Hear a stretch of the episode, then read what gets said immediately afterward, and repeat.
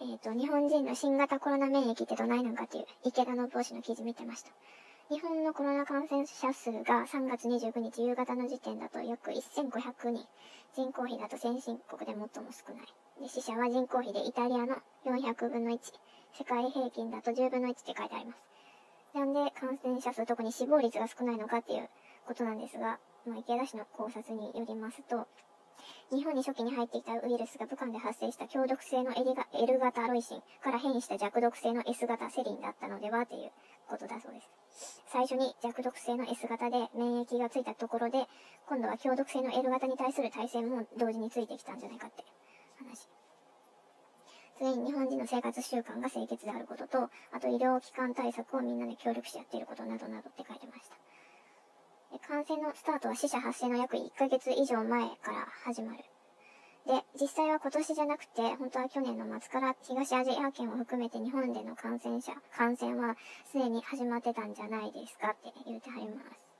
単に衛生面に記憶があっただけでは説明できない現象として、その従来のインフルエンザの流行だと今シーズンアメリカで2600万人ほどの感染者が出てて1万4000人が死亡しているにもかかわらず、日本でも同様に流行してた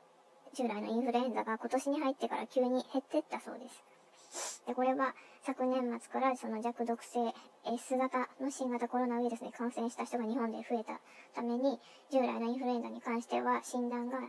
ただの風邪扱いにされた可能性があるんちゃいますかって言ってはります。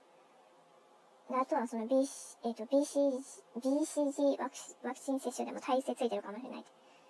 BCG で見たら、なんか牛型結核菌の実験室培養を繰り返して作成された細菌及びそれを利用した結核に対する生ワクチンとか、なんか書いてあって、だけど、うん、要するにハンコ注射のことでした。小学生の時にあった気がする。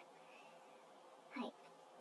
で、えーと、免疫学の第一人者の方で、大阪大学免疫学フロンティア研究センターの宮坂教授によりますと、人は生まれつきも、人が生まれつき持っている自然免疫には少し学習記憶があって、何回か感染を繰り返していくと耐性がついてくるってことが分かってきた。結核ワクチン用で BCG を投与すると、えー、結核とは関係のない感染症が子供の間で減っていったそうです。で、BCG は自然免疫を刺激する最も強力な物質で自然免疫が強化されたついでに他の感染症への耐性も、まあ、ちょっとついたっぽいですよっていうお話。池田氏的にもこの効果を明らかにするために BCG の試験を日本でもはよやってって言ってはります。まあ、どうだろう。個人的には食生活も日本人特有のその和食とか関係ありそうな気もする線でもないんですけど、私の世代とかも関係ないかも。まあ和食と疎遠になっていたりしてても、まあ日頃からどっかで醤油とか味噌とか発酵食品は、えー、どこでも、どこでもっていうか、摂取しているのだろうかなと思うんですけど、うん、腸内細菌もそうだ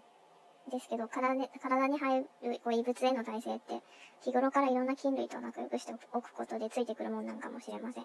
まあ、殺菌しまくって過剰な清潔感を求めると、体の耐性落ちるし、免疫落ちるし、で汚すぎてもまあ、それは、まあ、それはそれで、うんうんだし、うん、うん、うん。BCG が自然免疫を強化するんであれば、まあ、どうなんですか？とりあえずの、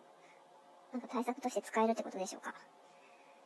まあでも、なんだろう、ボソって、ボソってまあ勝手な想像で思ったんですけど、これはこれ、これ陰謀論的な話になるから、まあどうでもいいっちゃどうでもいいよ。でもワクチンってもう実はすでにあるんじゃないかなと思ったりした。うん。もう主要な人物さんはもうそのワクチンをもうピーヤピーヤしてるんじゃないかなと思ってるんですけど、まあでも、まあそんな話してもしょうがないし。はい。とりあえず BCG、BCG 効果期待。そして、えー、みんなお味噌汁食べましょうっていうことでした。おやすみなさい。